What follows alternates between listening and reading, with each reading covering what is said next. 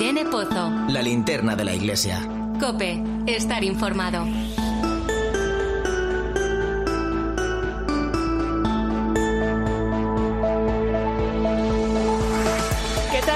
Estás? Es Viernes Santo y hoy es un día para preguntarnos por el sentido de la cruz. Una cruz que a pesar del sufrimiento que conlleva nos marca un camino de esperanza, el de la victoria de la vida sobre la muerte. Es un día intenso de emociones donde las imágenes que recorren nuestras calles nos transportan también a ese momento de encuentro de una madre con su hijo a los pies de la cruz. Hoy nos acercamos a ese sentir y su significado en el mundo actual y lo hacemos a través de historias que vamos a ir conociendo a lo largo del programa, que hoy será un poco especial y un poco más largo de lo habitual porque llegaremos hasta la medianoche. Así es que encendemos la linterna de la iglesia. Un saludo de Irene, Pozo en este Viernes Santo.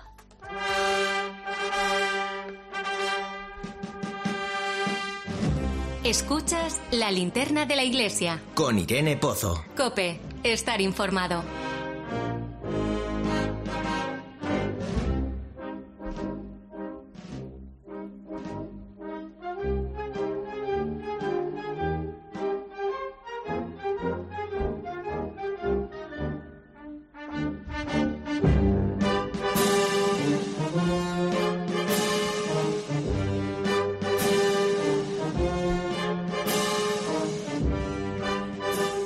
Te presento a quien me va a acompañar esta noche, el sacerdote y periodista Fernando Prado, director de publicaciones claretianas. Bienvenido. Buenas noches, Irene. Feliz Viernes Santo. Y la periodista del equipo de comunicación de Caritas Española, Laura Daniele, ¿cómo estás? Muy bien, buenas noches a todos. Hoy es tiempo también de silencio, de reflexión, de oración, en vistas a la Pascua. ¿Qué nos enseña el Viernes Santo, Fernando? Bueno, pues nos enseña tantas cosas, ¿no? Nos enseña eh, a mirar la cruz, que es lo más importante, ¿no? O podríamos decir incluso algo que yo vengo reflexionando desde hace un tiempo, y es que no solo los cristianos miramos a la cruz, sino que es un momento para dejar que la cruz nos mire a nosotros. Es decir, o mejor dicho, que el que está en la cruz nos mire a nosotros y pensemos cuál es la mirada que él tiene sobre nosotros. Quizá descubramos que es una mirada mucho más compasiva, mucho más eh, una mirada mucho más de amor que lo que podíamos esperar. ¿no? Yo desde hace un tiempo, cuando miro el crucifijo, pienso en eso, pienso en cómo me mira él y descubro cosas pues muy grandes. El Papa Francisco nos decía la pasada, eh, el pasado domingo, ¿no? Domingo de Ramos, que, que bueno, que la muerte, la pasión y muerte y resurrección de Jesús nos invita a salir del círculo vicioso del sálvate a ti mismo el Jesús sabía perfectamente lo que iba a sucederle cuando hizo su entrada en, Jerusalén, pero aún así siguió adelante. Porque el camino de Jesús yo creo que es, claro, ¿no? Esta Semana Santa lo vamos a vivir en todo, lo estamos viviendo en todos, en todos, en cada uno de los, de los eh, oficios religiosos. Es el camino del amor, de la misericordia y del perdón. Yo creo que ese es el gran reto que nos, a lo que nos enfrentamos cada, cada Semana Santa, ¿no? Responder a los clavos de la vida con amor, decía el Papa Francisco, y a los golpes del odio con la caricia del perdón. Eh, hoy es un día también para recordar el dolor de la Virgen María, ¿no? A los pies de la cruz. Es un dolor que se entiende muy bien mirando a esas madres, ¿no? Que viven, por ejemplo, ahora mismo el conflicto de Ucrania, la enfermedad de un hijo. Pues imagínate qué, sintonía hay en este mismo momento, ¿no? en en esa mirada de la madre, cuando miramos a estas madres que están viendo pues a sus hijos que, que tienen que ir a la guerra o que mueren en la guerra, ¿no? Pues el dolor de una madre que, bueno, pues María al pie de la cruz ha vivido ese dolor infinito, ¿no? Pues en tantas mujeres que viven ese dolor por, por sus hijos, ¿no? Yo creo que es el dolor más profundo que, que existe en la vida, ¿no? El dolor que tiene una madre por el sufrimiento de su propio hijo. Yo creo que al revés, también hay sufrimiento, evidentemente. Un hijo sufre por sus padres también, pero el sufrimiento de una madre por un hijo ahí hay algo muy especial. Laura. Sí, el Papa también lo decía el pasado domingo de Ramos, ¿no? Que al final cuánto, cuántas personas, ¿no? Siguen hoy crucificadas, siguen en la cruz por cuánto dolor, ¿no? Que hay en el mundo. Él hablaba un poco de la guerra en Ucrania, cuántos, cuántas madres que lloran la muerte injusta de sus hijos, los refugiados que huyen por las bombas, los ancianos que son abandonados a la muerte, los jóvenes privados de futuro, los soldados enviados a, matar a sus hermanos. como a veces, bueno, que en este mundo tan difícil y tan convulso, ¿no? Los crucificados de la sociedad actual son el resultado de no reconocer a Dios ni reconocer a los hermanos, ¿no? dice, decía el Papa, es producto de la ignorancia del corazón. Por eso Jesús le dice, le reza, ¿no? Y le dice a Dios, perdona a los padres porque no saben lo que hacen. Por eso, ¿qué significado tiene hoy la cruz? Bueno, sigue siendo el mismo de siempre, ¿no? Que, que, que, no por, que no por repetitivo ni porque todas las semanas o todos los años celebremos esta Semana Santa deja de, tener esa gran novedad, que es el perdón y el amor tan necesario para romper el círculo vicioso del mal. Eh, claro, porque ¿quiénes son los crucificados hoy en día? Estaba poniéndole ahora un ejemplo que, que, dijo el otro día el Papa Francisco, ¿no? Lo estamos viendo en, en la guerra de Ucrania. Pero ¿quiénes son los crucificados hoy en día? ¿Qué sentido tiene la cruz? El sentido de la cruz es un misterio. ¿verdad? La cruz no tiene sentido. Humanamente miramos a la cruz y es un total sinsentido, ¿no? Si miramos el, el proceso de que lleva a Jesús a la cruz, ¿no? Ese proceso que hemos visto, ¿no? Que ya desde en la lectura de la Pasión que leemos ya desde el Domingo de Ramos y que bueno pues en el Viernes Santo se ve con más eh, claridad el desenlace, ¿no?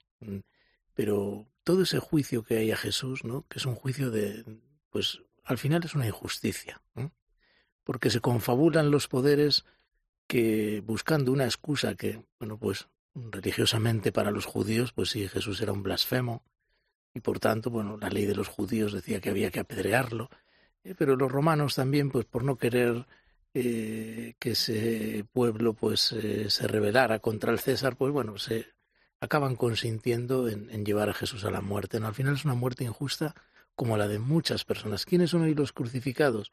Pues podríamos decir, evidentemente todo el mundo que sufre tiene su reflejo en un Jesús sufriente en la cruz, pero realmente crucificados son aquellos que, que sufren la injusticia. ¿no? y, y, la injusticia pues se puede vivir por muchas razones. Una guerra, por ejemplo, es injusta. ¿no? Que le digan a un joven, vete a la guerra a pelear y a, matar a otros, pues eso es injusto. Otros que se tengan que defender con su vida, pues porque unos señores en una oficina han decidido que haya una guerra y se tengan que pelear y morir, pues eso es una injusticia. Para una madre que pierde a un hijo, eso es una injusticia. Para hay tantas injusticias. Y, este, estamos viviendo un tiempo también de cierta incertidumbre ¿eh? tras la pandemia. Habrá este conflicto del que, del que hablamos de Ucrania. Es un tiempo donde hacerse muchas preguntas sobre qué pasará mañana. Eh, ¿Qué podemos aprender del tiempo de Jesús en, en su pasión, su muerte, su, su resurrección, ¿no? Para el momento actual. ¿Qué pasará mañana? Bueno, yo creo que la, gran riqueza del cristiano es la esperanza. Eh, la, bueno, el Papa Benedicto tiene una, una, encíclica que yo creo que es de las más bonitas, que es Spe Salvi, ¿no? Salvados en la esperanza, que es esa especie como de actitud interior, esa actitud del alma que, que, mm, que, hace, que le hace vivir, ¿no? De forma un poco adelantada lo que le espera, que es la, es la vida eterna.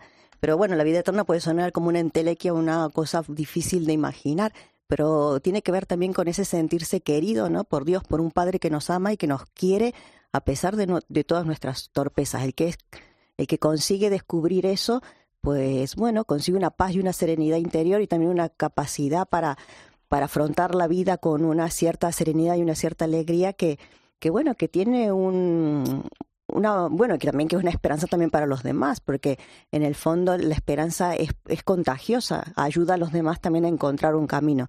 Y eso es lo que, bueno, un poco resumen la, eh, bueno, la esperanza cristiana, ¿no? Y además es algo que, que, estos días también lo vemos en las calles, ¿eh? que se vuelven a llenar de nuevo y, y se llenan también de emoción de esa esperanza cristiana tras dos años de pandemia.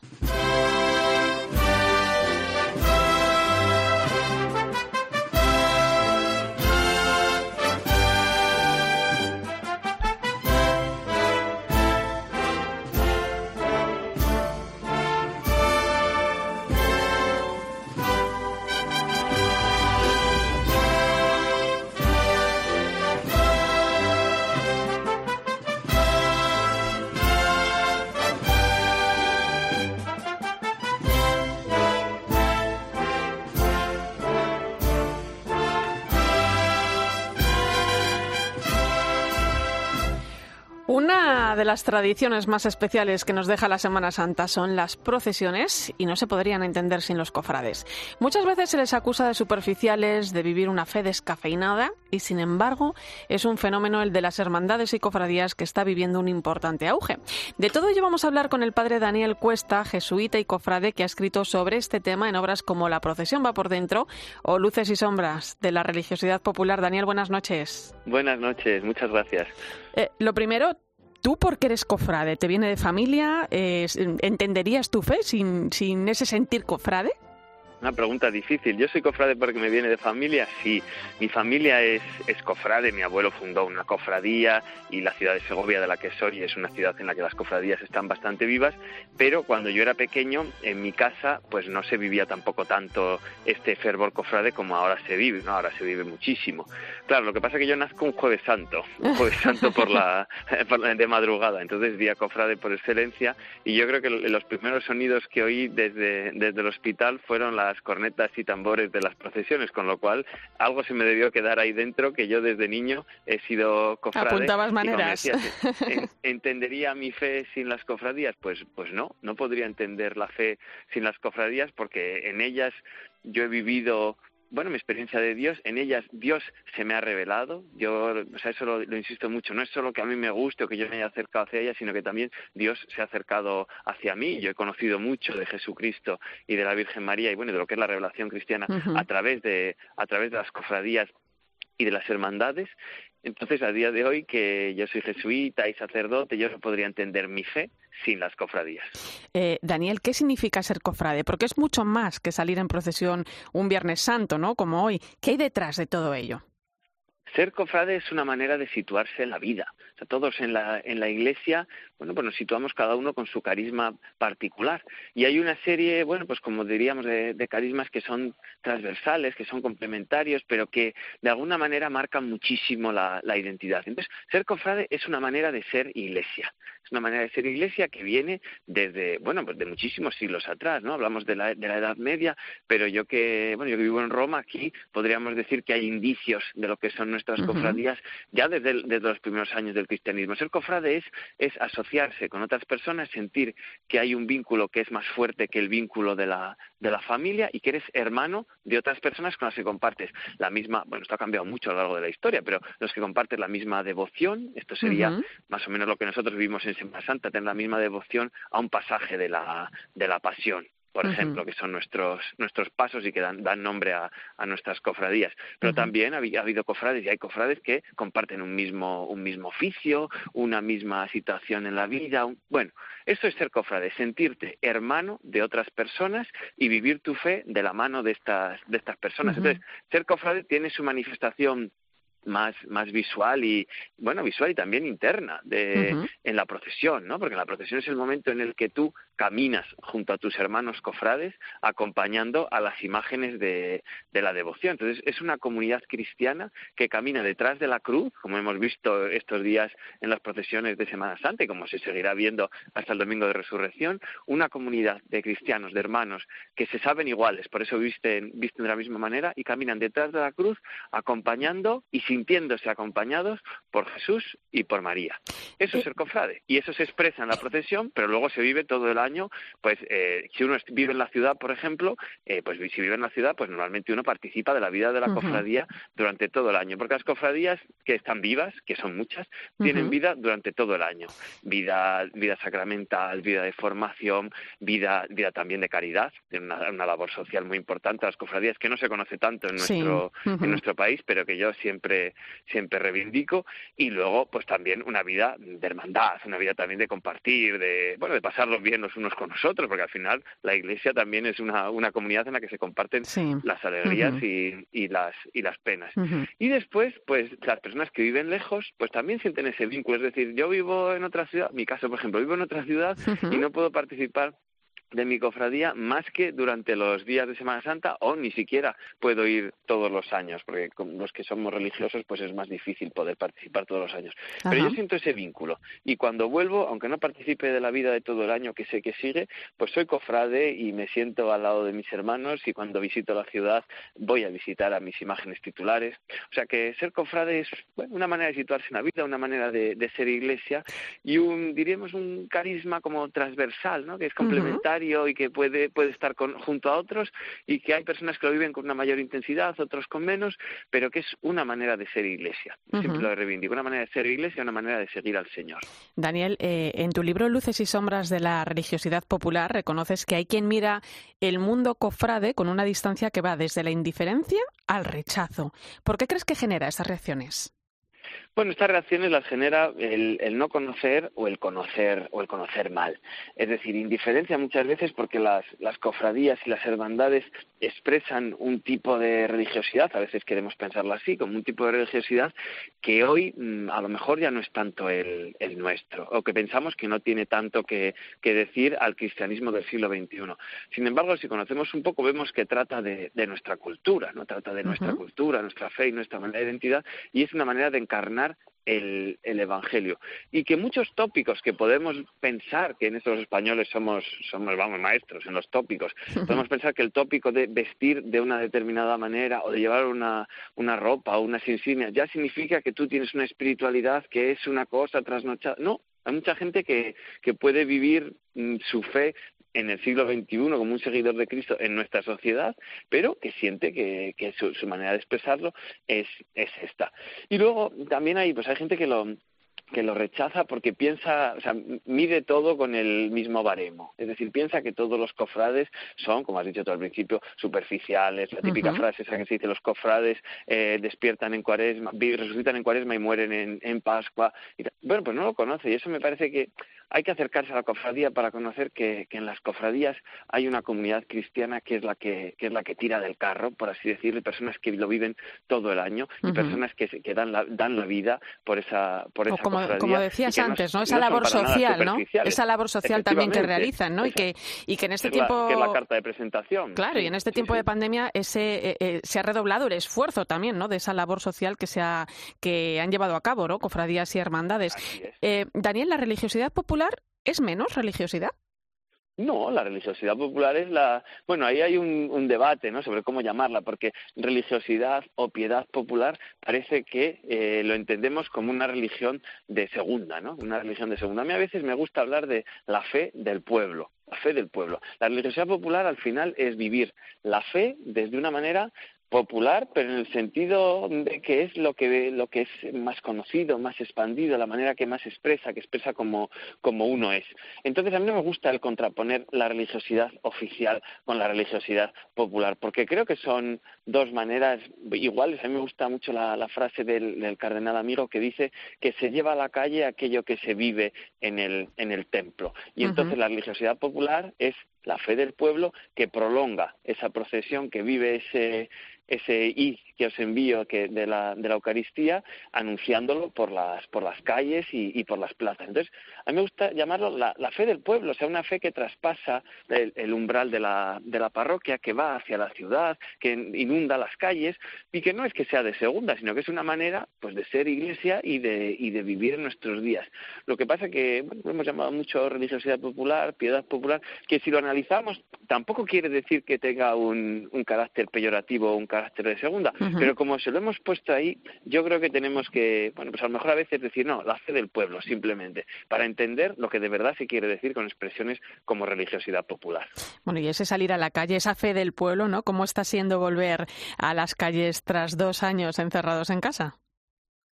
Pues muy emocionante, porque estos dos años, lo, primero que hay que decir que la gente dice, no, es que estos dos años no ha habido Semana Santa. Bueno, no, estos dos años no ha habido procesiones, pero Semana Santa claro que, claro que ha habido. Y, aquí, pues decir que, que había mucha gente que, que decía, cuando se criticaba, eh, bueno, quita las, quita las procesiones y verás en qué quedan las cofradías. Y se decía eso pensando que nunca se iban a quitar las procesiones. Pero yo creo que después de dos años sin procesiones, haber visto cómo las cofradías no solo no han desaparecido, sino que han sido creativas, que han estado, que han acompañado a los que sufrían, que han hecho eh, esfuerzos eh, titánicos y, y súper creativos pues para llevar a cabo los cultos o de una manera online cuando estábamos en, eh, la clausura esta del confinamiento o el año pasado, cómo poner sus imágenes a disposición de todos para que todos pudieran acercarse a ellas y sentir, o sea, ha habido Semana Santa, pero ahora hemos vuelto a la, hemos vuelto a la calle, que es el que es el lugar.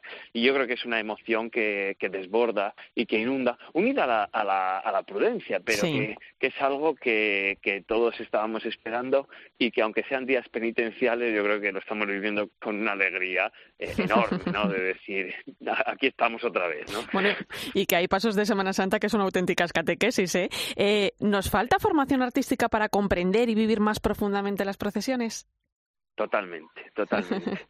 Yo estudiando aquí en, en, la Universidad Gregoriana, recuerdo una profesora que nos dijo, dice, a veces pensamos que eh, para estudiar el Evangelio hace falta tener una gran cultura, pero las imágenes son para expresar, bueno, las imágenes, eh, una, como el Evangelio, una primera lectura, tú puedes entender lo que significa la parábola del grano de mostaza, pero necesitas una gran formación para entrar y entender lo que hay ahí debajo, ¿no? Lo que, lo que ese significado profundo. Con las imágenes creo que nos pasa algo parecido. Sí, podemos entender que esta imagen, que este grupo escultórico, que este paso representa a Jesús en este determinado pasaje de la, de la pasión. Hoy que va sobre un paso dorado hecho de, por no sé qué artista en no sé qué siglo.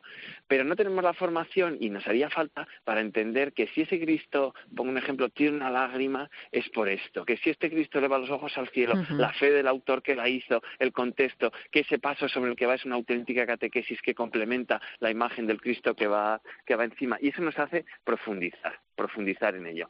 Para que no siempre lo hacemos. Ahora, tampoco es que, que, a veces sea tan necesario, es decir, a veces simplemente mirar a los ojos a Jesús Nazareno que carga con la cruz, o al crucificado, o al Cristo yacente, ya te inunda dentro y te hace entender muchas más cosas que, que el estudio y, y, y, la lectura. Yo creo que todo es un, un profundizar desde muchos desde muchos sentidos y desde muchos ámbitos, pero que nuestras imágenes están ahí para, para ayudarnos a entrar dentro de, de, esta fe, esta fe del pueblo. Bueno, pues ese sentir, cofrade, ese llevarlo en el corazón, ¿no? Y esa invitación también a, a, todos nuestros oyentes a que nos fijemos un poquito más, ¿no? En esos gestos de las tallas, de las imágenes que vemos estos días por las calles que da ahí Daniel. Daniel Cuesta, jesuita y cofrade, muchas gracias y buen camino hacia la Pascua. Un abrazo. Gracias a vosotros. Buen camino hacia la Pascua. Thank you.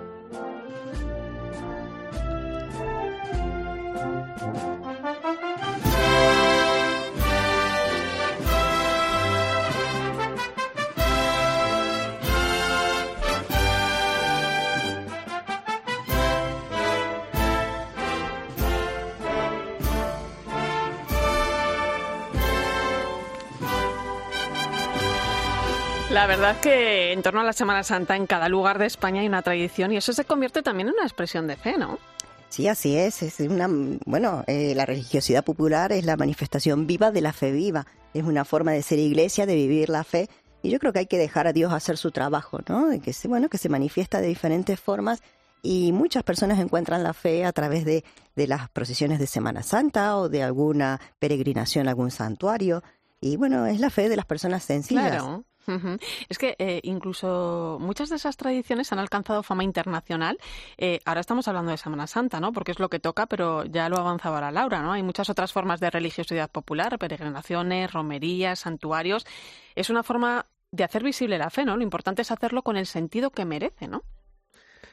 Sí, yo mmm, pienso que, que es reflejo esa lo que llamamos la religiosidad popular o o piedad popular, mejor dicho, quizá, es como el reflejo de una reserva espiritual que, que, todos los pueblos tienen, ¿no? Entonces, bueno, pues en nuestro país también es un pueblo cristiano que tiene una reserva espiritual muy grande y que incluso por encima de, de todo el proceso de secularización que vivimos, y es cierto, y que además es un proceso que todavía probablemente no haya tocado fondo, uh -huh. pero hay una reserva espiritual que se canaliza a través de la piedad popular, ¿no? También a través de la liturgia, gracias a Dios, ¿no? Yo creo que, que hoy nuestra sociedad y nuestra iglesia ha sabido también combinar bien en nuestro país, se combina bien eh, esto de la piedad popular y, la liturgia o, la celebración de los sacramentos. Yo creo que, que hay, es el reflejo y es la canalización de una reserva espiritual que tenemos y que es una cosa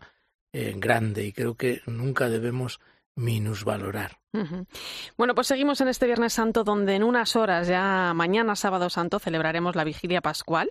En esta noche santa esperamos la resurrección de Cristo y se enciende el cirio pascual. ¿Qué significado tiene y qué representa? Nos acercamos hasta un pequeño taller ubicado en Madrid donde los elaboran y pintan de forma artesanal desde hace casi una década. Trabajan en silencio mientras rezan el rosario. Nos lo cuenta Manu Torralba.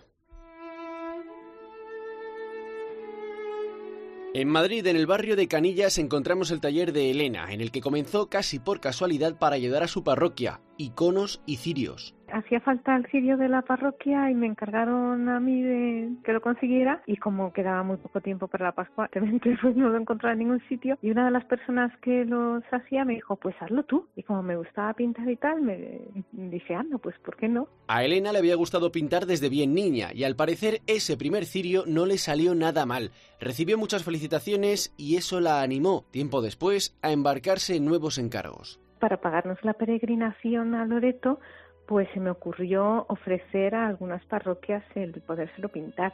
Les gustó muchísimo y entonces a partir de ahí pues me iban pidiendo eh, se iba corriendo la voz, poder alquilar un taller. Entonces todo fue dándose muy providencialmente. ¿Y cómo son los cirios que hace Elena en su taller? Grandes, de cera auténtica y con mucha documentación previa y realizados en silencio y en oración. Tiene que ser con un alto contenido de cera, de abeja y que tiene que ser grande, tiene que llevar la cruz con el alfa y omega, el año en curso para la bendición que se le hace la noche de Pascua.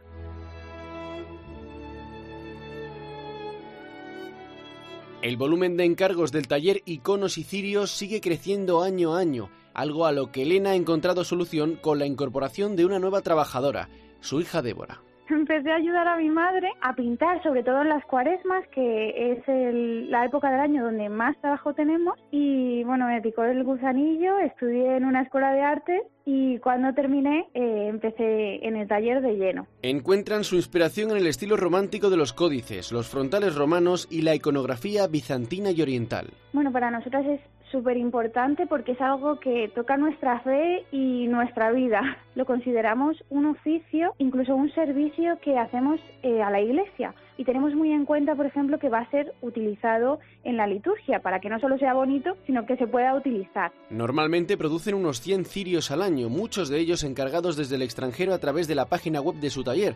Este año, sin embargo, madre e hija han preferido atender menos pedidos, unos 80, para centrarse en la calidad. Todos son personalizados. Cada parroquia o cada comunidad nos piden el cirio en una medida concreta y una imagen, un diámetro y una altura determinados. Escuchas la linterna de la iglesia. Con Irene Pozo. Cope, estar informado. Irene Pozo. La linterna de la iglesia. Cope, estar informado.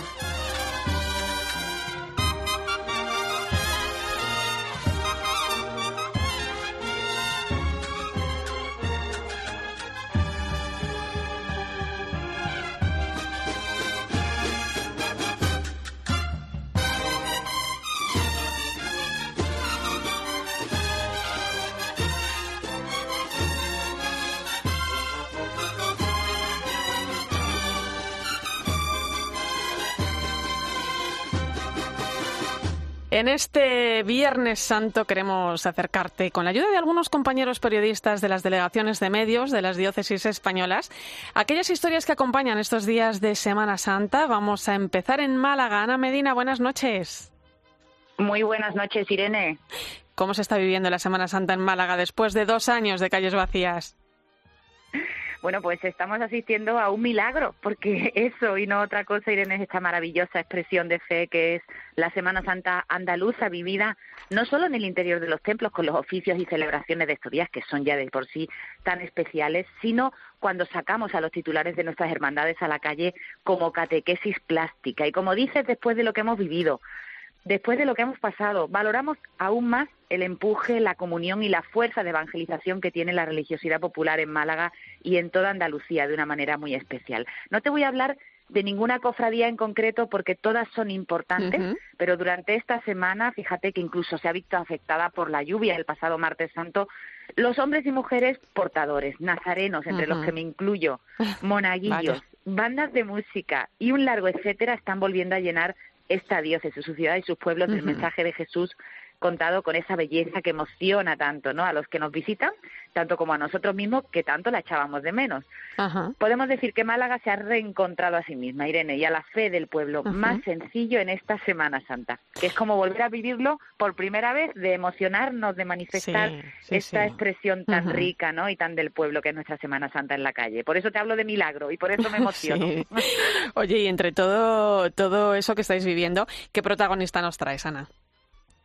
Pues habría muchas cosas que destacar, pero esta noche te invito a fijarte en una historia protagonizada por una madre, Susana, que como la madre de Jesús tuvo que enfrentarse a la muerte incomprensible de un hijo para que brotara de ahí vida nueva, vida con mayúsculas. Susana perdió a su pequeño José Andrés con tan solo siete meses en un accidente de tráfico, pero sus órganos dieron una segunda oportunidad de vida a tres niñas. Desde entonces, esta madre volvió a nacer convirtiéndose en una defensora activa de la causa de donación de órganos, tejidos y sangre, lo que ella misma califica como su gran terapia desde entonces.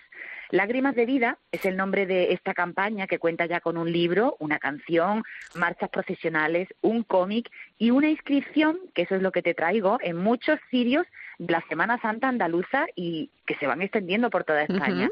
Cada año, fíjate, más hermandades incluyen en sus salidas profesionales velas con el nombre de Lágrimas de Vida. Son los cirios que acompañan a las vírgenes, los que están más cerquita de las imágenes, que se conocen popularmente como las Marías también varias bandas de música llevan en sus estandartes un lazo con esta inscripción de lágrimas de vida. Susana Herrera, protagonista de esta bonita historia, periodista y compañera en Canal Sur, buenas noches. Muy buenas noches a las dos de verdad y a todos los que nos acompañan en esta noche tan especial, ¿no? Eh, yo me emociono, ¿eh? Fácilmente. Susana, estas velas eh, dan luz en esta Semana Santa para que muchos vean con más claridad las imágenes. Eh, imagino que en cierto modo es un reflejo de lo que tú misma has vivido, ¿no? De cómo las lágrimas te llevaron también a ti a ver aún más clara esa presencia de Dios en medio del sufrimiento. Mm, pues la verdad, compañera, es que cuando en un momento de tu vida te comunican la muerte de un hijo, yo siempre digo que solamente puedes tener dos opciones y es eh, morirte con él o nacer de nuevo. Y esto, bueno, pues lo podemos transferir a todas las etapas de la vida, ante cualquier, no sé, ante cualquier sufrimiento, ¿no? Que, que podamos tener en el día a día. Yo creo que siempre hay dos opciones, ¿no? Y yo siempre, pues decía que, que si a mi hijo, al que yo le había dado las entrañas y le había dado todo, eh, no podía convertirse en mi verdugo, y de ahí pues de esa cruz tan grande que, que bueno que me tocó a mí pude ver la luz y, y esa luz porque su muerte se transforma en vida no donando sus órganos su hígado y sus riñones. Yo creo que no hay cosa más grande que esa más sagrada que es la propia vida y agradecerlo todos los días. Yo por eso digo que, que que, que, no me puedo quedar en ese sufrimiento, en esa cruz, porque para mí la cruz siempre vence a la muerte y tampoco me puedo quedar en la tragedia, en el duelo y en su, y en su dolor, ¿no? Para mí la tristeza, lo que es el desánimo, los problemas no pueden tener la última palabra, porque por supuesto Cristo no muere, está vivo y está entre nosotros y, y, y nos lo hace ver a través de muchos gestos, muchas situaciones que podemos vivir y, y de la cruz siempre nos lleva la luz y yo me quiero quedar ahí. ahí. Eh, Susana, ¿qué respuesta vas encontrando en las hermandades y, y cofradías? ¿no? ¿Cuántos se han unido ya y, y cómo lo viven también? Pues verás, eh, esto es grande porque en, en, un principio, cuando yo llego en esta historia en el año pues 2005, eh, pues tropiezo con toda la coordinación de trasplante y alguien que estaba al frente en Sevilla y Huelva, que era el doctor Pérez Fernal, pues decía que había muchas negativas entre y, y de hecho, pues todo el mundo como que le daba un poco, ¿no? De respeto hablar de estos temas, eh, todo, ¿no? De entonces hasta ahora, gracias a la concienciación, gracias a, a a, a contar historias, pues como la de José Andrés, de mi pequeño, y de tantos otros donantes, ¿no? Que se marcharon dando vida. Yo creo que se ha tocado muchísimos corazones y lo que antes era un no y que te cerraran las puertas de las hermandades, hoy nada más escuchar que es posible poder dar esperanza y luz a, a personas, pues bueno, pues que se tiran a lo mejor en una máquina, eh, pues, ¿qué te digo yo? Tres y cuatro días, mm, cuatro y cinco horas enganchados en diálisis, y muchos niños, muchos mayores. Es que esto nos puede tocar a cualquiera. Entonces, desde que se enteran que, que la muerte se puede transformar en vida y con gestos tan simples como llevar un lazo en un banderín o, llevar un cirio y, y, contar al mundo lo que significa un trasplante, yo creo que, que bueno que nos, cada vez nos abren más las puertas y ya son muchos los que se han unido a esta gran cadena de solidaridad, ¿no? Empezando en Sevilla y bueno terminando como este año por primera vez en Zaragoza, en la que también se ha unido a esta solidaridad, ¿no? Yo creo que, que eso, bueno, hay que dar gracias constantemente porque eh, contar tu sufrimiento mm, eh, a veces hace eso, ¿no? El, el, que a otro también se le abra una ventana. Es la importancia del testimonio, mm. Susana, la importancia del testimonio también. Eh, te quiere preguntar Laura Daniele. Buenas noches, Susana, encantada de saludarte y de conocerte. Ay, muchísimas gracias a mm. vosotros por darnos esta oportunidad. Mm. Mira, eh, quería saber qué significa para ti la Semana Santa, ¿no? Después de haber vivido una, una experiencia tan dura como, como el haber perdido la vida de un hijo, ¿qué significa para ti vivir estos días de Semana Santa?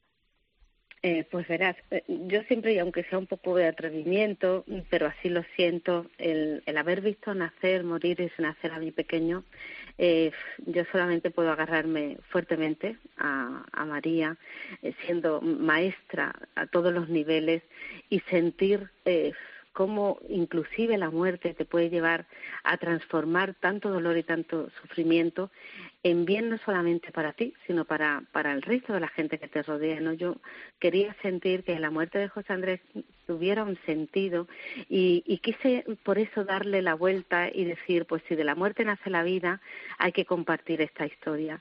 Hay mucha gente que dice, estás loca, ¿cómo puedes mm, un día y otro también el, el, el poder, eh, mm, no sé, recordar, ¿no? Y, hay mucha gente que una vez muerto el muerto ya prefieren no saber nada de esto, ¿no? Sin embargo, yo creo que historias como esta hay que contarlas, pues porque de ellas dependen las historias de otros.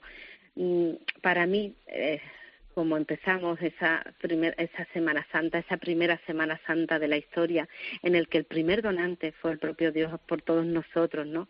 El, el, aprender de ellos, que podemos aprender constantemente, porque los Cristos vivos los tenemos a nuestro lado, y muchas veces es la soledad, es la tristeza, es la prostitución, es el abuso, es la, son tantas cosas que el encontrar en todo ese sufrimiento tan grande, bueno, y con tantas historias que nos están pasando ahora nuestro alrededor, desde la pandemia, desde Ucrania, desde África, desde cualquier punto que lo miremos, esos crucificados de hoy, yo creo que, que, que, podemos encontrar en esa muerte la vida y, y, por supuesto en tantísimo sufrimiento y tanto dolor la esperanza y las ganas de seguir, ¿no? De seguir adelante y de que eso, de que no, no tiene la última palabra, que la resurrección y todos tenemos esa oportunidad, ¿no?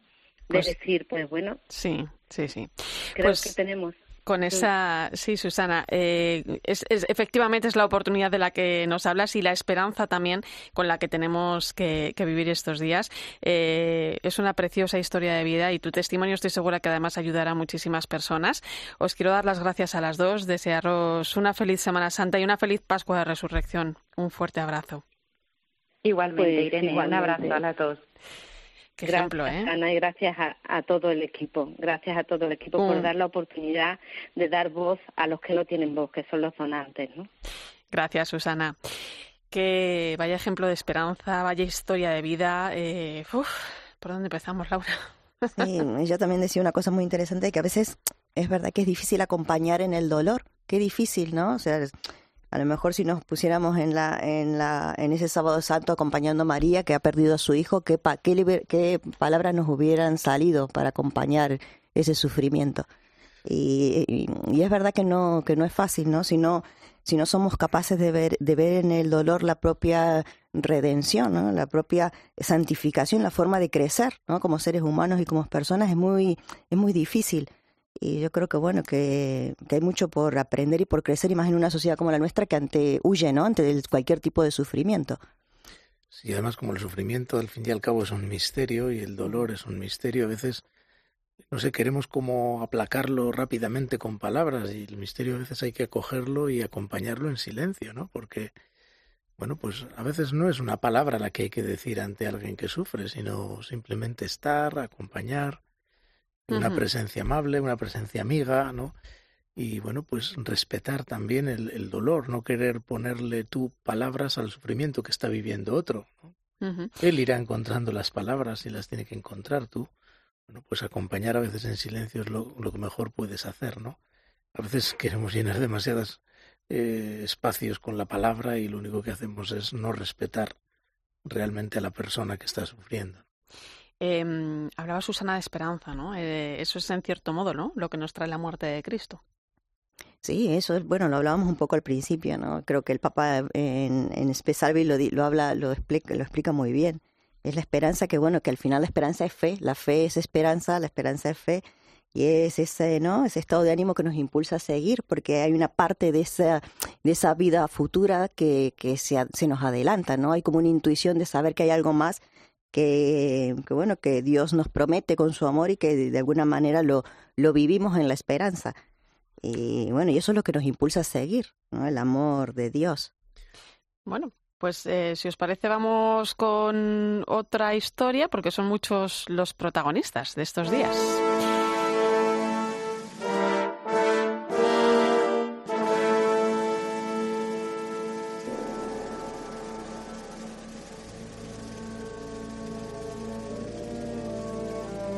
Escuchas la linterna de la iglesia. Con Irene Pozo. Cope, estar informado.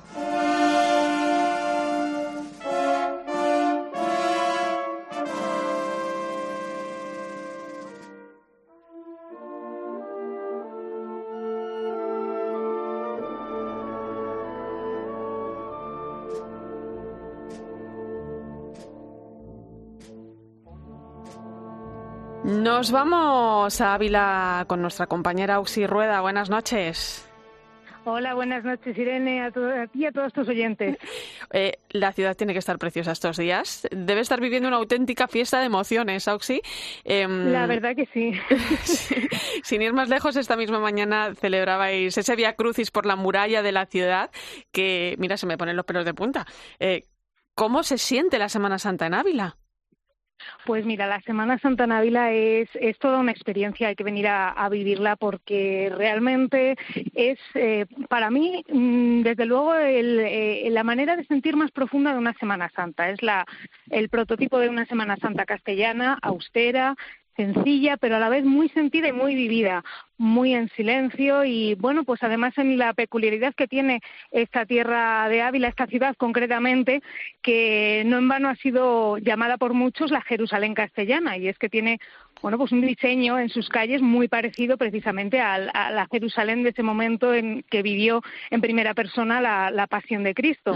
Entonces, eh, bueno, pues se vive como te puedes imaginar de una manera pues muy intensa y además este año pues me imagino que como en todos los lugares de España, pues con esas ganas ¿no? que hemos contenido durante dos años y ahora sí por fin de nuevo ver salir a la calle nuestros pasos, que aquí es como, como comúnmente se denominan en, en Castilla, pues ha sido y está siendo toda una, toda una experiencia, desde luego.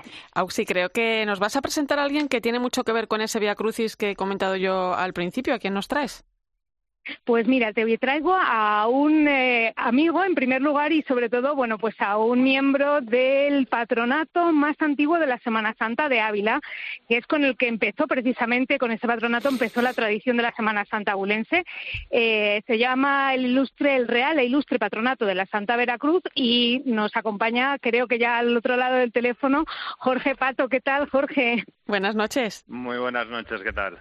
Oye, emocionante volver a recorrer la muralla con ese Vía Crucis, ¿no? Que tanto nos enseña estos días, me imagino.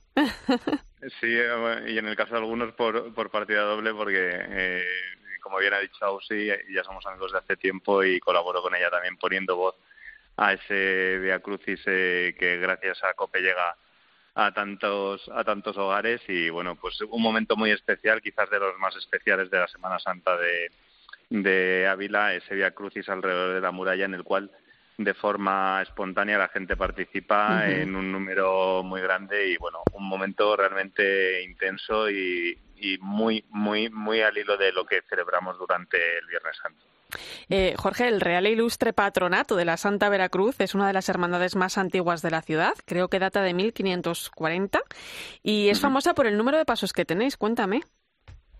Sí, bueno, esto es una de las cosas que más llama la atención, eh, porque, como bien decías, como cofradía penitencial es la más antigua de la ciudad desde aquel 1540 que se comenzó a salir en procesión eh, y lo que en inicio fue eh, únicamente salir con, con una cruz eh, una cruz desnuda y ese fue el inicio al final pues con el paso de los siglos se fue añadiendo posteriormente un Cristo y al final hemos llegado hasta un, a un número total de nueve pasos que lo que acaba convirtiéndolos en una catequesis eh, y en un resumen de la pasión y muerte de nuestro Señor que se vive en las calles de la ciudad en, la noche del Jueves Santo, que es cuando salen todos ellos. Eh, creo que tenéis un Cristo del siglo XVI que acompaña a los reos de muerte.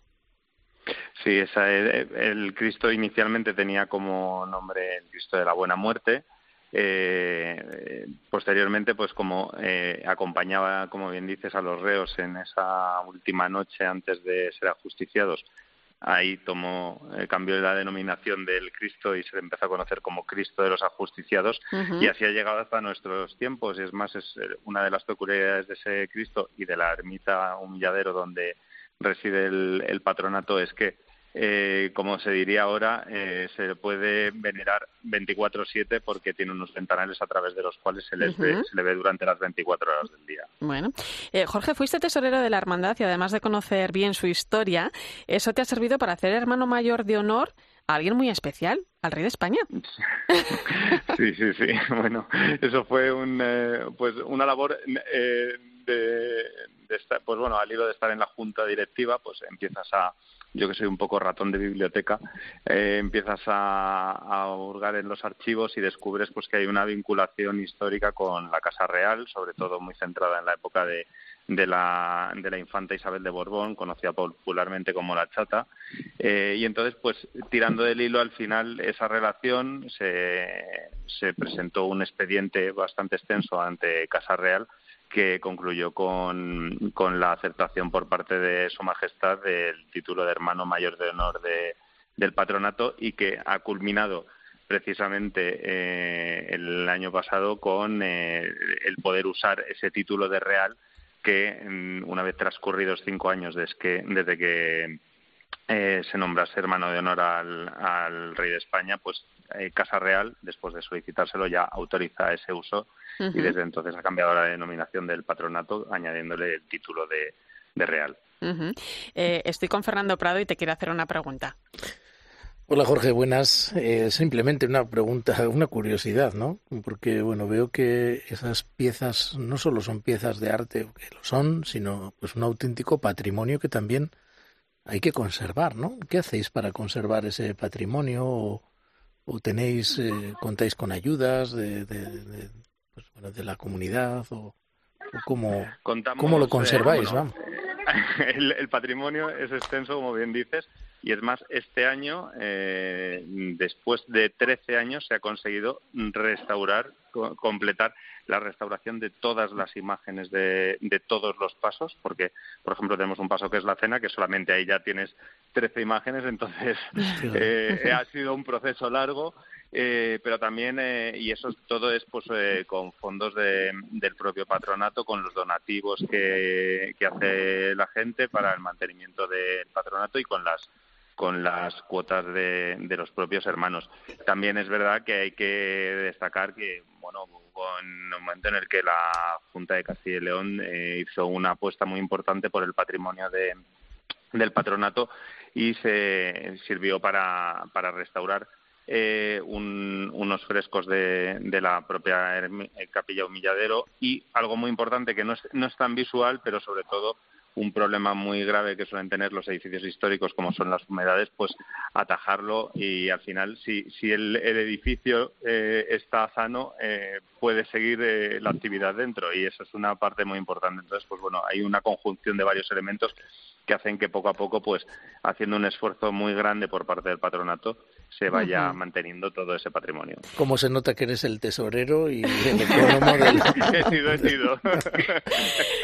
Yo sí que quería comentarte, Irene, eh, también una cosa que, que, se nos ha pasado eh, hablar y es que, bueno, las cofradías, obviamente, patronatos y hermandades, en esta semana, pues, eh, están más en boca de todo el mundo, pues, lógicamente, porque es su semana grande, pero no tenemos que olvidar que el trabajo de una cofradía es a lo largo de, todo el año y que entonces, eh, precisamente, el patronato de la Santa Veracruz colabora muchísimo con ayuda a la Iglesia necesitada y nos, bueno, pues, lleva esa labor de caridad que yo creo que es importante destacar también de, por parte de todas las cofradías y las hermandades, que a veces se nos queda todo en pensar en estas estaciones de penitencia y no debemos olvidar también esa labor importantísima de estas cofradías. Y tan desconocida, ¿eh? y tan desconocida y que, y que, y que además han tenido que redoblar esfuerzos durante, durante esta pandemia, Jorge.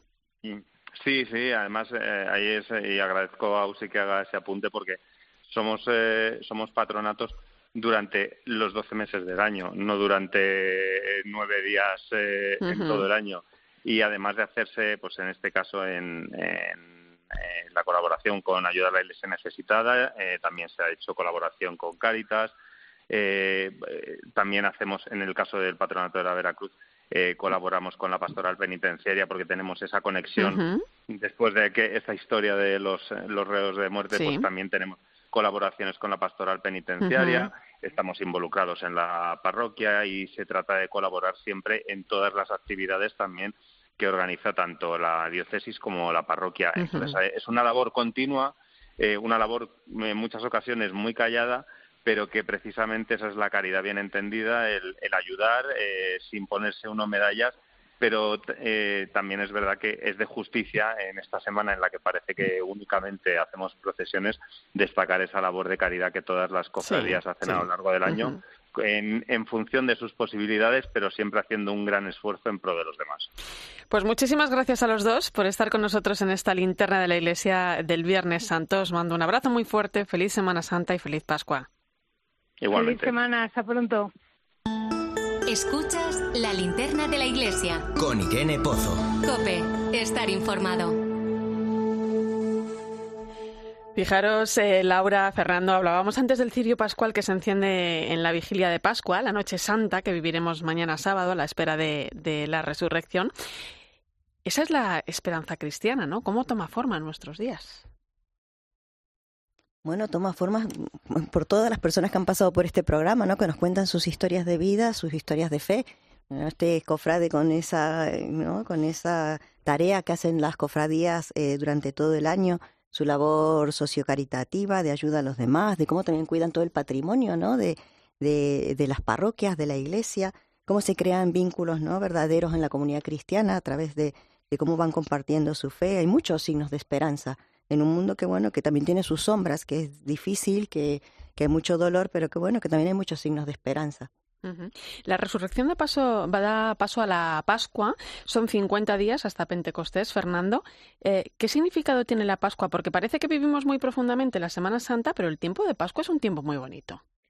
Eh, además es que la Cuaresma y la Semana Santa no tendrían sentido sin la resurrección, ¿no? Digamos, el, la pasión y la muerte de Jesús eh, tienen sentido en la medida en que celebramos la resurrección, por eso también tiene más días, ¿no?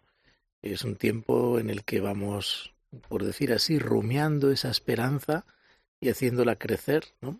Después de haber vivido eh, la pasión, la muerte de Jesús, pues ese tiempo en el que vivimos la alegría de la resurrección, bueno, además coincide en nuestro hemisferio coincide con la primavera, es un tiempo pues de, alegría, un tiempo en el que hay más luz, hay muchos símbolos ahí unidos. El cirio pascual es uno de ellos, evidentemente. Pero sí, la esperanza cristiana eh, se basa precisamente en la resurrección de Jesús, ¿no? Oye, y en Pascua, por ejemplo, eh, en vez del rezo del Ángelus que rezamos el Regina Cheli, y también cambiamos los colores, por ejemplo, en la vestimenta de los sacerdotes. Claro, pues se pasa al color blanco, que es el color de la resurrección, ¿no? Así como el color morado es más penitencial, o el color rojo es el color de la sangre, el color de la pasión, el color de los mártires, ¿no? Cuando celebramos en la iglesia la liturgia, pues cada, cada cosa tiene su color, ¿no? Y bueno, pues la Pascua es el tiempo del blanco, ¿no? Es un blanco de alegría, de un simbolismo también de que renacemos a una vida nueva, eh, somos una criatura nueva, es lo que se hace también en los símbolos del bautismo, ¿no? que se pone a los niños una vestidura blanca. Bueno, pues eso es lo que significa dejar atrás el hombre viejo, el revestirnos de, del hombre nuevo. Bueno, pues esa simbología de que entre la luz, el color blanco, bueno, pues nos hablan de, de un tiempo nuevo y de una, de una, de un algo nuevo que, que nace de, después de la muerte de Jesús. ¿no? Bueno, pues si os parece, vamos a conocer a otro protagonista.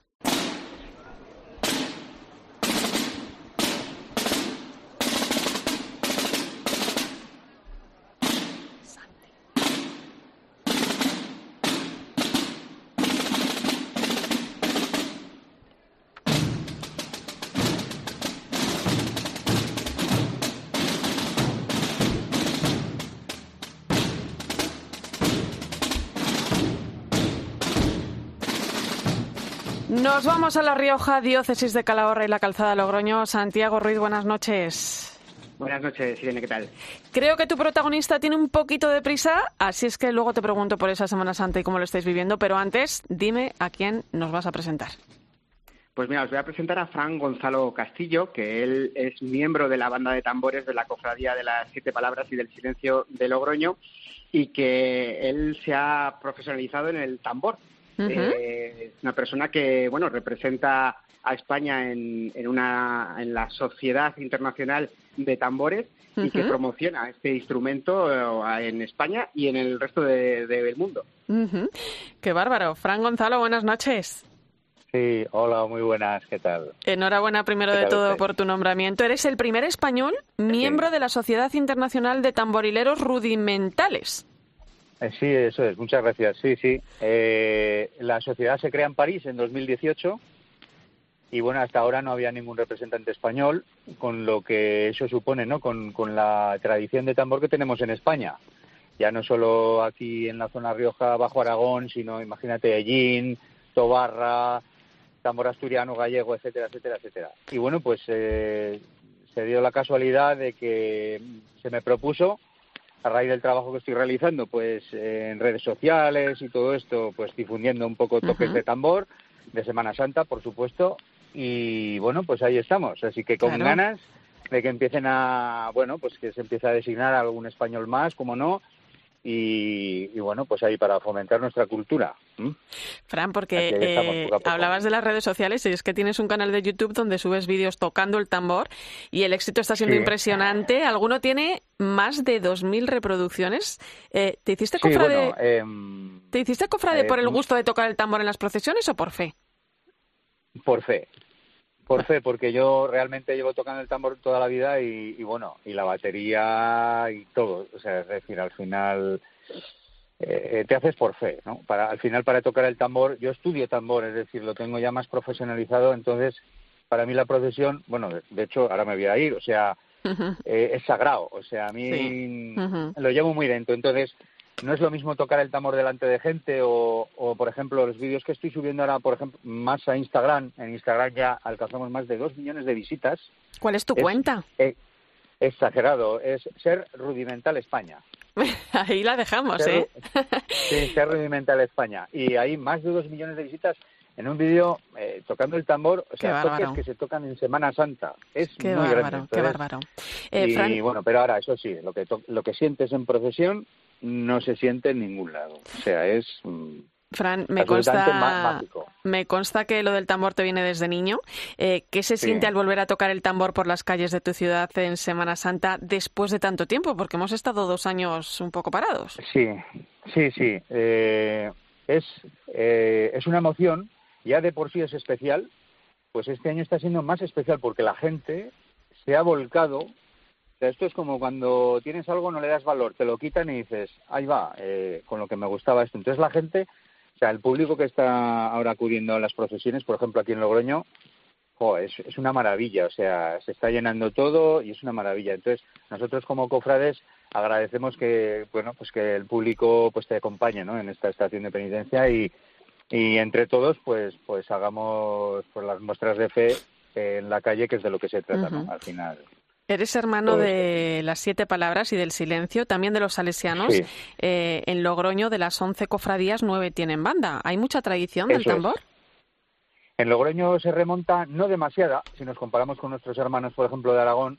Eh, nosotros aquí en Logroño nos remontamos hasta 1966, que es cuando suena el primer tambor en, procesión, hasta 1966.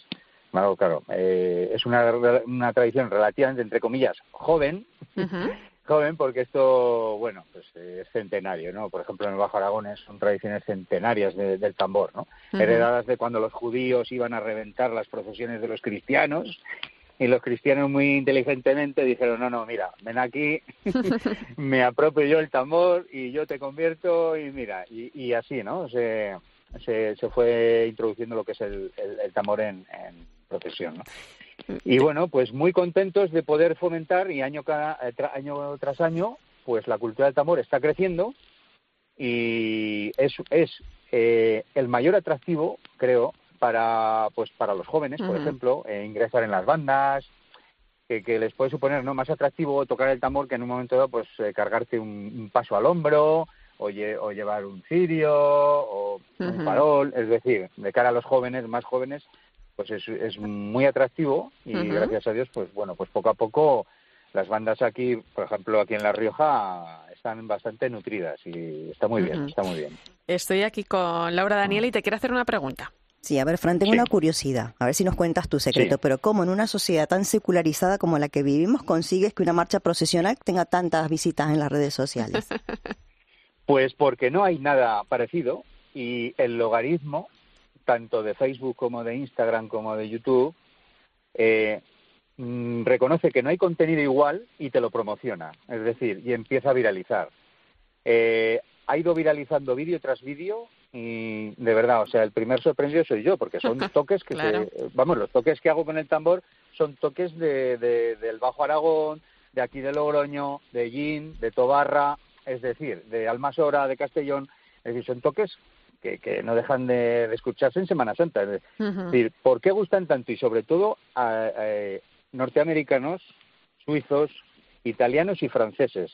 O sea, están, mm, son muy, muy fans del tambor de aquí, de España. Entonces, claro, es algo diferente, no, no están acostumbrados a escucharlos y, bueno, pues eh, en este caso las redes sociales como que están aupando este contenido que, que hasta ahora pues no, que yo sepa, pues no, vamos, yo he estado buscando y, no encontraba, ¿no? Por eso me animé un poco a, a pues eso, a subirlo y, bueno, si, eh, si alguno le puede ayudar para aprender un toque y tocarlo él en su casa o con su banda, etcétera, pues pues bienvenido sea, ¿no? Pero bueno, Oye, esa finalizar, o sea, difundir, difundir nuestra, nuestra tradición. Antes de que marches a la procesión, eh, bueno, hay que decir que también tocas la batería desde que tienes 15 años y que formas parte de un famoso grupo de heavy metal, Tierra Santa, así que no te ha ido nada mal en la música.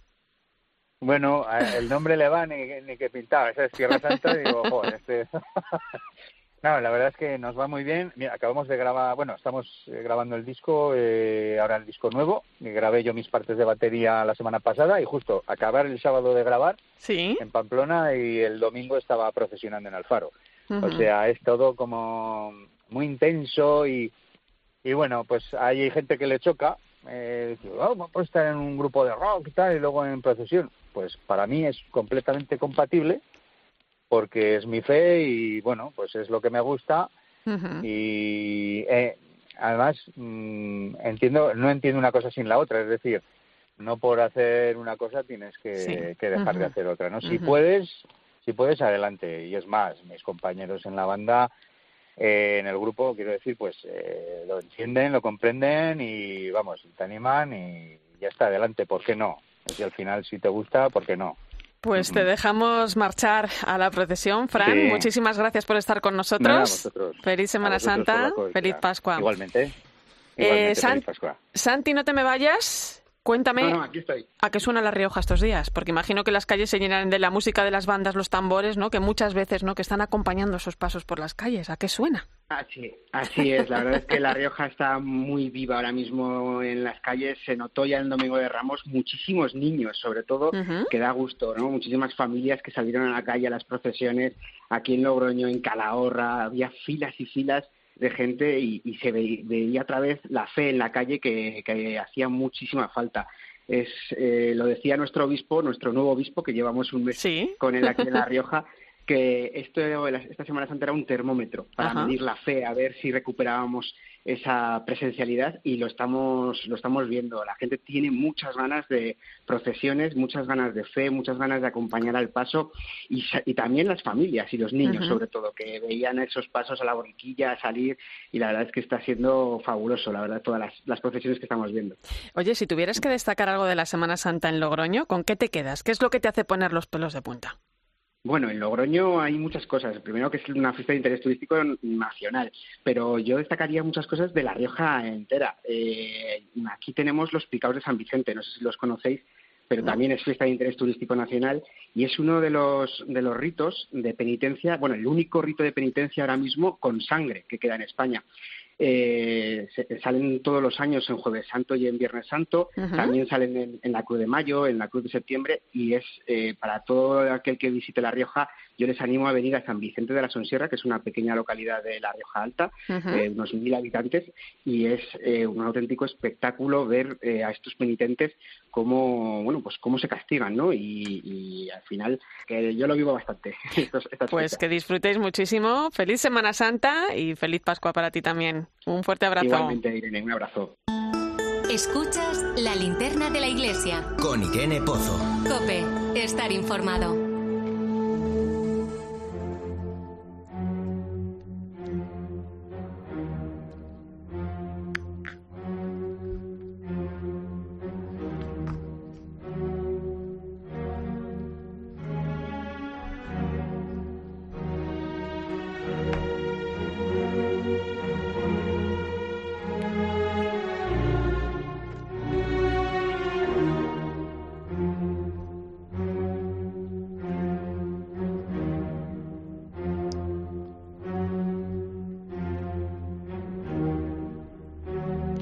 Existe un pueblo perdido en la provincia de Zamora, cerca de la frontera con Portugal, con apenas 80 vecinos que viven allí durante todo el año.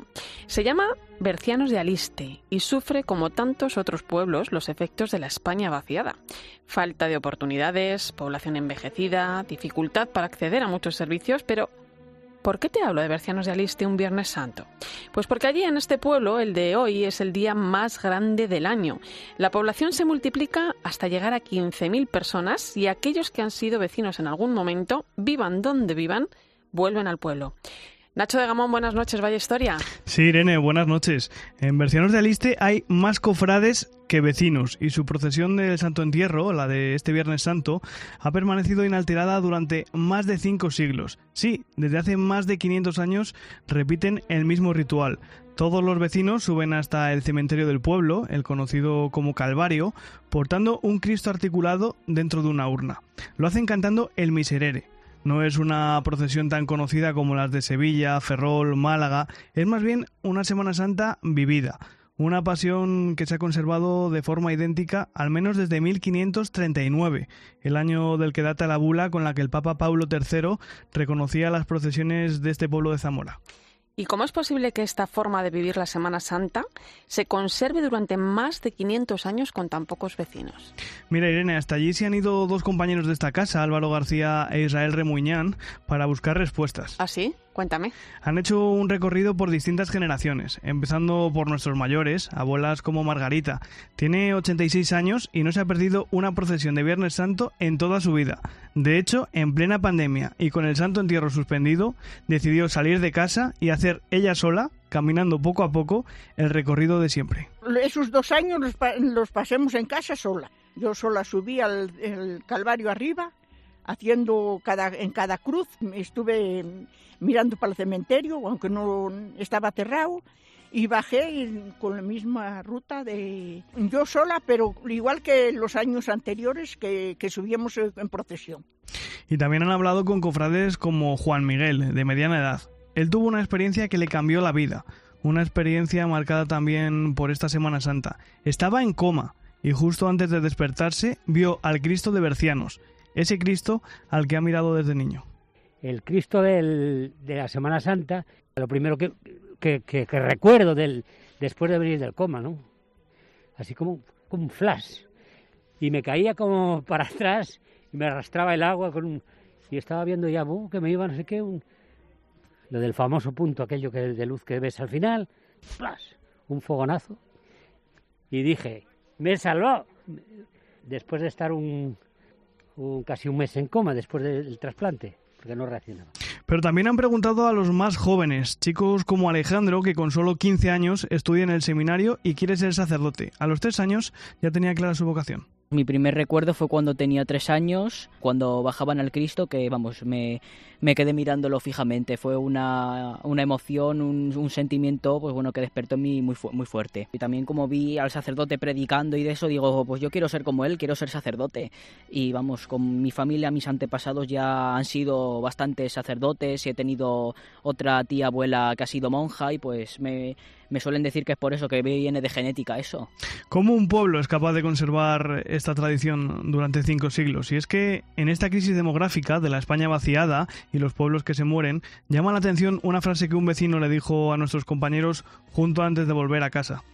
Esta es la pasión de un pueblo. Mientras la Semana Santa de Bercianos viva, el pueblo no morirá. En apenas media hora se emite el reportaje íntegro aquí en Cope. Bercianos de Aliste, la pasión de un pueblo. Pues muy interesante, la verdad, ¿eh? Después de la linterna de la iglesia, ¿no? Eso es, aquí en Cope. Pues gracias, Nacho. Feliz Pascua. Igualmente, Irene, feliz Pascua.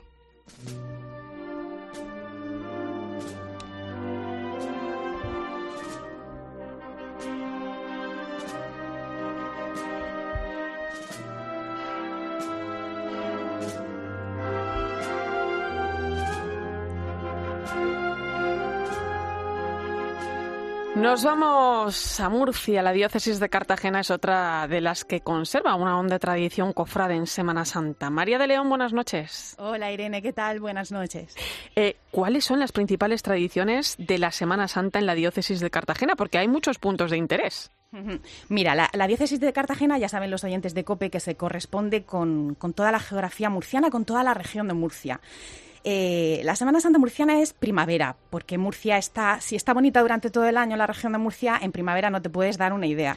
Y es tan diferente la Semana Santa de la ciudad de Murcia, que es huertana, de la Semana Santa de Cartagena, eh, con esos desfiles más militares, de esa herencia que tiene militar. La Semana Santa de Lorca, desfiles bíblico-pasionales, con los bordados. Es tan diferente, pero tan similar, que sería muy, muy complejo eh, definirla con, con cuatro objetivos, porque es diferente, es plural y, es una hermosura. Eh, eh, imágenes de devoción increíble en toda la región de Murcia, grandes obras de arte, grupos escultóricos impresionantes. Es emoción, es emoción. Brillan los ojos, te lo decía yo antes de comenzar la entrevista, que nuestro invitado le brillan los ojos. Brillan los ojos cuando hablamos de la Semana Santa en la región de Murcia, en la diócesis de Cartagena. Venga, pues me tienes que presentar a ese, a ese protagonista, ¿no? A ese brillo, a quien le brillan los ojos. Cuéntame quién es. Pues mira, cuando me planteabais eh, la oportunidad de estar hoy con vosotros, con todos los oyentes a nivel nacional, para hablar de la Semana Santa en la región de Murcia, o particularmente nos la, traemos a la ciudad de Murcia porque nuestro invitado es murciano, me venía él a la cabeza porque eh, su pasión la transmite también a través de las redes sociales, ha ido calentando motores en estos meses, estas semanas previas a la Semana Santa. Él es murciano, se llama Manuel, Manuel Lara. Eh, tiene 50 años y lleva desde los 12 viviendo la Semana Santa de una manera muy, muy, muy particular. En la ciudad de Murcia tenemos 15 cofradías ¿Sí? y él participa en cuatro es estante, es cabo de andas, es vicepresidente. O sea, la Semana Santa es Manuel Lara en la ciudad de Murcia y a él le brillan los ojos porque hemos vuelto a recuperar no solo una tradición, porque ya sabéis que, la Semana Santa es mucho más que una tradición, es mucho más que historia, que cultura. Nos lleva a nuestras raíces, poder vivir la pasión, muerte y resurrección de Cristo, de nuestro Señor. Eso es un gozo y es un gozo volver a hacerlo después de estos dos años. Correcto. Manuel, buenas noches. Muy buenas noches. Bienvenido a la linterna de la iglesia. Eh, muchísimas gracias. Lo decía ahora mismo María, ¿no? Dos años sin poder salir en procesión, pero han sido también dos años donde, bueno, pues eh, la cofradía, las hermandades no han parado porque hay otro trabajo por detrás importante, ¿no? Eh, yo te quería preguntar, después de, los dos años que, no se ha podido salir a la calle, que, pero que habéis estado ahí al pie del cañón en, acompañando a muchísimas personas con necesidad, ¿qué significa que por fin podamos volver a pisar las calles de Murcia? Pues eh, es una sensación eh, de felicidad plena. O sea, eh, se está viviendo una semana de, alegría, lo ves en las caras de los nazarenos, lo, ve, lo ves también en, el público que, que, ve las procesiones y está siendo un, reencuentro, un reencuentro. Mm, yo solo decía a mis nazarenos el sábado de pasión, ser, ser, felices, porque nunca sabemos cuándo va a ser la última vez. Y nos hemos dado cuenta en estos dos años que, que, creemos que las cosas son un año tras otro y vemos que de, repente surge, como ha surgido esta pandemia, y nos quedamos sin, sin procesiones eh, y el reencuentro ha sido maravilloso. Eh, nos contaba también María que empezaste a salir con 12 años como mayordomo en el estandarte de la negación en los Colorados. Sí, eh, sí. Tienes 50 años, Manuel. ¿Qué significa para ti ser cofrade? Porque lo llevas en vena, ¿eh? ¿Te viene de familia? Pues fíjate, mm, mis padres no, no eran cofrades, o sea, no, no son cofrades, mi madre vive todavía, pero sí que me llevaban a ver las procesiones de pequeño. Entonces eso ahí surgió esa llamica y, me recuerdo que a mi padre le di mucho el follón y al final por, eh, por esa follón aplastante me, me, me inscribió en los Colorados, en los Colorados, en la Archicofradía de la Sangre. Y, y, entonces en aquella época solo permitían salir a partir de los 12 años, si no hubiera salido antes. y, y ya desde aquella, aquellos años pues no, he fallado ningún año en los Colorados. Es la cofradía a la que, la primera que pertenecí y desde entonces, pues hasta ahora, muy feliz, muy feliz de pertenecer a ella. Nos decía María que eres cabo de andas, estante, comisario de cultos, mayordomo. ¿Todo esto qué es, Manuel? Bueno, el cabo de andas es la persona que en un paso, en un trono en Murcia, es el que dirige a, toda la dotación de estantes. Los estantes son las personas que, llevan bajo en, sus hombros el, el trono y el cabo de andas es eh, la, persona que tiene que coordinar el trabajo de todos ellos, no solo en la procesión, sino durante, durante todo el año, porque al final cuando cuando quieres que un trono en Murcia que se anda de forma distinta, tenemos una forma de andar que no la tienen, yo creo que en ningún lado de España, tenemos que hacer familia eh, y lo hacemos. Eh, los estantes estamos unidos todo el año, estamos en los momentos buenos y también estamos en los momentos malos. Y eso se transmite luego en la forma de andar que, que, queremos que sea espectacular, que se anda muy despacio, se anda arriba, cargamos por fuera, no como, como en otros sitios que se carga por dentro. Y la verdad que el Cabo de Andas es eso, un poco el coordinador de un montón de, un montón de personas que van de debajo de los pasos. El, el, estante es el que carga, es el que soporta el peso en, del trono. Y también pues tenemos esa forma de, llevarlo. También tenemos una, una, una, indumentaria también distinta que a mucha gente le llama la atención porque llevamos, como ha dicho María, esa reminiscencia de la huerta. Llevamos la túnica corta, llevamos un buche muy grande en el cual pues, lo llenamos de caramelos, de monas, de huevos, de habas, eh, que obsequiamos a la gente durante la procesión. Llevamos unas enaguas debajo, unas medias de repisco, esparteñas de carretero.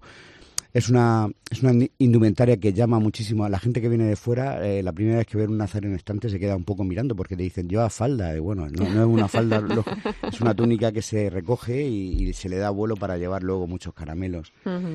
Y bueno, el comisario de cultos en la sangre, pues es la persona de, que junto con nuestro conciliario don José Garrasco es el que organiza todos los cultos durante todo el año. Nosotros somos una cofradía viva, aparte de en Cuaresma tenemos nuestro quinario, eh, cinco días a nuestro titular, el Santísimo Cristo de la Sangre, y también tenemos nuestra misa a la, a la Soledad, que es la titular de la procesión de Jueves Santo. Pues nosotros todos durante todo el año eh, las festividades las, las, celebramos, eh, todos los meses tenemos una misa primer, el primer miércoles de mes, eh, como nuestro el origen de nuestra cofradía fue San Vicente Ferrer hace poco, la, la, semana pasada hicimos una misa a San Vicente porque fue el día de San Vicente, en mayo tendremos a, pondremos a la Dolorosa en el altar para, por el mes de María. O sea, es, una, es un poco coordinar con nuestro conciliario todo el tema de cultos. Y después ya no sé qué más. Qué más. Mayordomo, no sé. Ahora entiendo a María, ¿eh? María, cuando decías, no, es que hablar de Semana Santa es hablar de Manuel Lara. Claro, ¿cuántos valores además hay detrás de todo esto que nos está contando Manuel? Muchísimos, muchísimos. Y además, también herencia, porque él va dejando también en su familia herencia eh, y se van sumando a, las Pues- cofradías y a los Pues pasos. mira, yo estoy, em, estoy profundamente emocionado porque, porque mi hija ha debutado como estante, que es la primera mujer estante la Semana Santa de Murcia. Por fin los tiempos han cambiado. ¿Debuta hay- este año, Manuel? Sí, sí, sí. sí, Qué sí.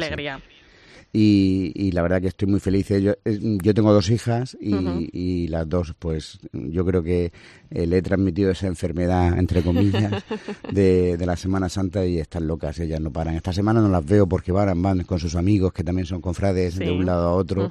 Lo único que me llaman es para, hacer- para pedirme un bizum. Para... Eso sí se acuerdan del papá. Oye, eh, ¿cuál es el momento, eh, bueno, pues eh, cumbre o el momento más especial eh, que vivís en la Semana Santa, Manuel? Pues yo es que tengo muchos momentos. eh, eh, ¿Este pero- año con lo de tus hijas vas a estar soltando la lágrima constantemente? Sí, yo creo que desde el mismo momento en que se empieza, eh, eh, se esté vistiendo, eh, la verdad que, que- que va a ser emocionante porque todavía nos vestimos en casa de la abuela. Mi Ah. madre toda- está mayor, pero, pero todavía ejerce de esa labor de matriarca que nos quiere vestir. Ya le falla un poquito la vista, le falla un poquito la fuerza, pero también está mi hermana que, que le ayuda. Y las emociones van a ser muy fuertes, claro. Y, y aparte las emociones de, de volver a, a salir a la calle, quieras o no quieras, el corazón se te encoge y, y alguna lagrimilla cae, sí. María. Sí. Eso Yo estoy emocionada ¿eh? de escucharle. ¿Verdad? Mucho, Yo pienso mucho, en mis hijos también, ¿no? Y en esa tradición lo que supondría para mí, sobre todo cuando se vive tan dentro, ¿no? Todo, todo ese sentir cofrade eh, que va mucho más allá, ¿eh? De salir, de salir a las calles. eh, hay que sentirlo también y, y- y vivirlo, ¿no? Con ese sentido. Os doy las gracias, Manuel Lara, cofrade murciano. Gracias por atendernos esta noche y, y- y que sea muy bueno esta Semana Santa y feliz camino también hacia la Pascua. Igualmente, gracias. María, un Dime, abrazo muy fuerte y también Un muchas abrazo. gracias. Gracias, gracias a vosotros por abrirnos las puertas a la región de Murcia, a la diócesis de Cartagena, para dar a conocer nuestra Semana Santa, que es maravillosa. Y feliz Pascua de Resurrección, estamos ya a puntito. Bonitas historias las que acompañan y nos hacen sentir la Semana Santa. Nos vamos a despedir con poesía, Fernando. Sí, yo te propongo que recitemos juntos un poema de Gabriela Mistral, nada menos que eh, Premio Nobel de Literatura en el año 1945, el año en que finalizó la Segunda Guerra Mundial. Es un poema que trata precisamente de la Semana Santa, de las imágenes de Cristo y se titula así, ¿De qué quiere usted la imagen?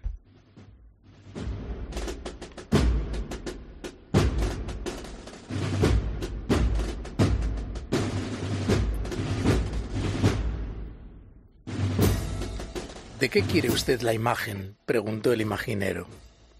Tenemos santos de pino, hay imágenes de yeso. Mire este Cristo yacente, madera de puro cedro. Depende de quién la encarga, una familia o un templo, o si el único objetivo es ponerla en un museo. Déjeme, pues, que le explique lo que de verdad deseo.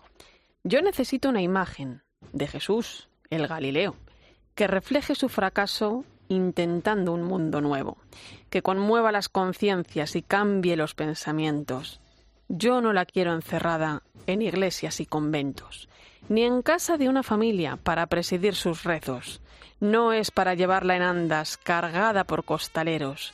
Yo quiero una imagen viva de un Jesús hombre sufriendo, que ilumine a quien la mire el corazón y el cerebro, que den ganas de bajarlo de su cruz y del tormento, y quien contemple esa imagen no quede mirando un muerto, ni que con ojos de artista solo contemple un objeto, ante el que exclame admirado, qué torturado más bello. Perdóneme si le digo, responde el imaginero, que aquí no hallará seguro la imagen del Nazareno. Vaya a buscarla en las calles, entre las gentes sin techo. en hospicios y hospitales donde haya gente muriendo, en los centros de acogida en que abandonan a los viejos, en el pueblo marginado, entre los niños hambrientos, en mujeres maltratadas, en personas sin empleo. Pero la imagen de Cristo no la busque en los museos, no la busque en las estatuas, en los altares ni templos, ni siga en las procesiones los pasos del Nazareno.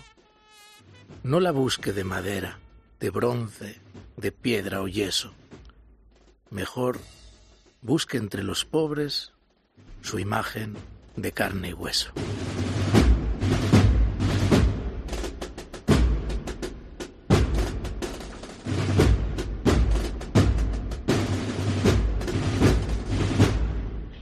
Laura Daniele, Fernando Prado, gracias compañeros. Feliz Pascua de Resurrección. Feliz Pascua de Resurrección. Buenas noches y feliz Pascua para todos.